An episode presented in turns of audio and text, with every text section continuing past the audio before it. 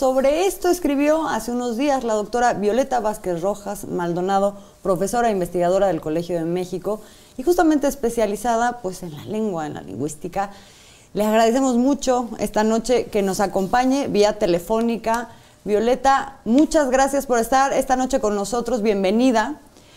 Pues para hablar sobre este texto que escribiste eh, contra la discriminación lingüística en defensa de nadie, pues que justamente habla de lo que probablemente es una de las formas de discriminar más aceptadas, menos cuestionadas, más normalizadas en la sociedad. Violeta, bienvenida. Hola, buenas noches Azul, buenas noches Juan, muchas gracias por invitarme y perdón que tenga que ser por vía telefónica, pero tengo algunas fallas aquí. Este, pues sí, este texto en realidad es una es una es algo que surgió desde el 2017, desde la campaña de de Delfina Gómez a la gubernatura del Estado de México.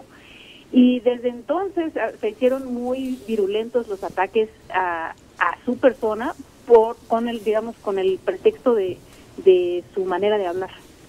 Y entonces, eh, diga, es un tipo de discriminación que ha estado presente pues en la sociedad desde siempre, pero que en casos como este, coyunturales, pues se hacen muy evidentes, ¿no? Y se hacen muy evidentes porque además trae una carga política muy, eh, pues muy notoria. Entonces, eh, e-, ese es el quería nada más dar como el contexto en el que en el que surge esa esa esa es decir es una defensa de la manera de hablar de cada quien, ¿no? Y una una respuesta a quienes discriminan con base en la manera de hablar, como si fuera una manera, eh, una, una forma aceptable de la discriminación, pero sigue siendo una discriminación por, de clase y una discriminación racista, ¿no? Violeta, ¿de dónde surge esta idea de que hay quienes hablan bien y quienes de plano no saben hablar, discriminando a través de esto y de manera poco eh, percibida en la actualidad? Mira, cada, cada grupo social, y, por, y por grupo social lo estoy usando deliberadamente de manera muy vaga, este, las personas eh, conforme se van comunicando con otras, van creando sus propias maneras de hablar, ¿no? Y nos seguimos comunicando pues, con personas de otros grupos, es decir, no, ese no es, no, es un problema de comunicación, eh, es un problema de identidad, ¿no? La gente se identifica con ciertas maneras de hablar, los de cierta generación hablamos de cierta manera, ¿no? Usamos palabras que, no sé, yo a veces le digo palabras a mis estudiantes que ya no me entienden. Eh, los de ciertos, ciertas regiones del país hablan de una manera, es, decir, eso es algo, eso es un hecho obvio, ¿no? Que, que, que la, tu pertenencia social eh, tiene una impronta en tu manera de hablar. Ahora bien, en la sociedad pues hay desigualdades, ¿no? Y hay este, grupos privilegiados y hay grupos que em, ejercen opresión sobre otros. Y eso se refleja también en los prejuicios que hay sobre la manera como hablan aquellos grupos a los que no, digamos, a, los grupos de, de, de las personas de, que quedan eh, en el lado desfavorable de la, del sistema de opresión, ¿no? Este, las clases populares, los trabajadores, los del sur, este, se, menosprecia mucho más el habla de los del sur que la de los del norte, por ejemplo, ¿no? Y se va, hay, hay, hay variedades de habla que, que tienen prestigio y variedades de habla que, que no lo tienen, que tienen estigma. Entonces, pero eso es simplemente un reflejo de la sociedad, o sea, eso no es para nada un hecho lingüístico, ¿no? En absoluto es un hecho de es un es un valor de lenguaje, es un, es un, son, son prejuicios que la, la propia sociedad imprime sobre la manera de hablar de las personas.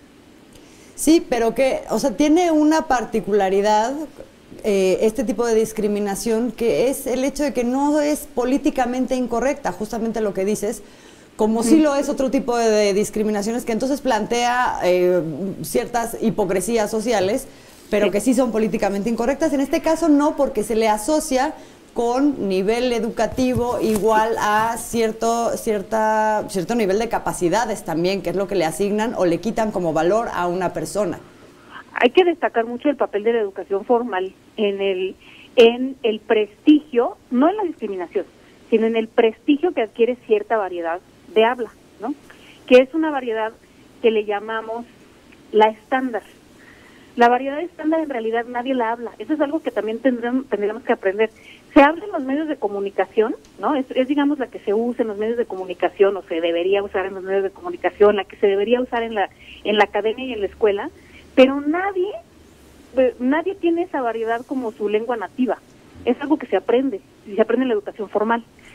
Entonces, claro, dominar la variedad estándar se considera un signo pues de, de educación y con, con ello de, de una cierta posición social. Entonces, de ahí viene el hecho de que defender la variedad estándar pareciera que es defender eh, la educación, la propiedad, la cultura, como le llaman, ¿no? Yo no claro. le llamo así, pero este, se asocia con, con ese tipo de, de virtudes y, y, no es más que una variedad artificial, idealizada de, de alguna lengua en particular. Violeta, a mí me parece que el idioma y todos los idiomas pues son como unos entes vivos que van cambiando, van creciendo, se van adaptando y de ser, como estas personas señalan, peyorativo hablar de una manera o de otra o decir Naiden, pues entonces tal vez el español, dime si estoy en lo correcto, que estamos hablando hoy sería totalmente inentendible, es decir, seguiríamos hablando un español como del siglo VII, del siglo VIII. Sí, bueno, lo, como ahí pongo en ese texto, ¿no? La lengua que no cambia es la que la muerta, ¿no? Solo, solo las lenguas muertas no cambian. Y en efecto, o sea, no podemos esperar que la lengua no cambie y no podemos esperar que la gente, que toda la gente hable igual. O sea, es, eso es loquísimo. O sea, imagínate que hablaras igual que, que un niño de 12 años, ¿no? Este, tiene que haber variedad en, la, en, la, en las maneras de hablar porque, como dije hace ratito, o sea, la gente también, su lenguaje es su identidad. Y a mí me gusta pensar en la, en la lengua como la comida, ¿no? O sea, no hay comida correcta e incorrecta. Sería ridículo decir que la pasta con crema es la comida correcta porque es la que a todos les gusta, ¿no? Y que en cambio la comida, el mole negro, es la comida incorrecta porque tiene demasiadas especies y no todo mundo le cae mal. O sea, eso es ridículo en, el, en, un ámbito donde hay muchísima variedad como el ámbito de la comida, ¿no? Y donde, y donde otra vez las sociedades pues van poniendo su huella cultural. Este, en, en el lenguaje es lo mismo.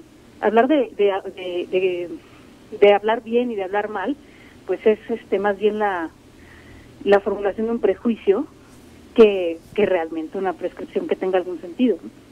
Y más para asignar eh, un valor justamente al tipo de capacidades. Una cosa que de, decías y decías muy bien también en tu artículo es cómo esta discriminación lo que tiene como resultado es que se deja de escuchar al otro, no se le considera interlocutor y no se valoran otra serie de cosas que son importantes como cartas credenciales.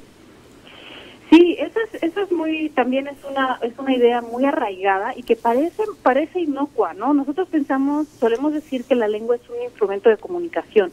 Esa idea es muy perniciosa, porque sí es un instrumento de comunicación, pero también es un instrumento de muchas cosas, de identidad, claro.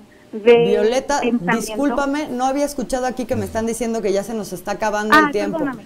Discúlpame, okay. por favor, odio tener que, que, cortar de esta manera. Muchísimas gracias por estar con nosotros y tenemos que continuar esta plática. Sí, muy, te invitamos noches, otra vez. Violeta. A la orden, muchas gracias por invitarme. Un abrazo, un abrazo Adiós. muy grande.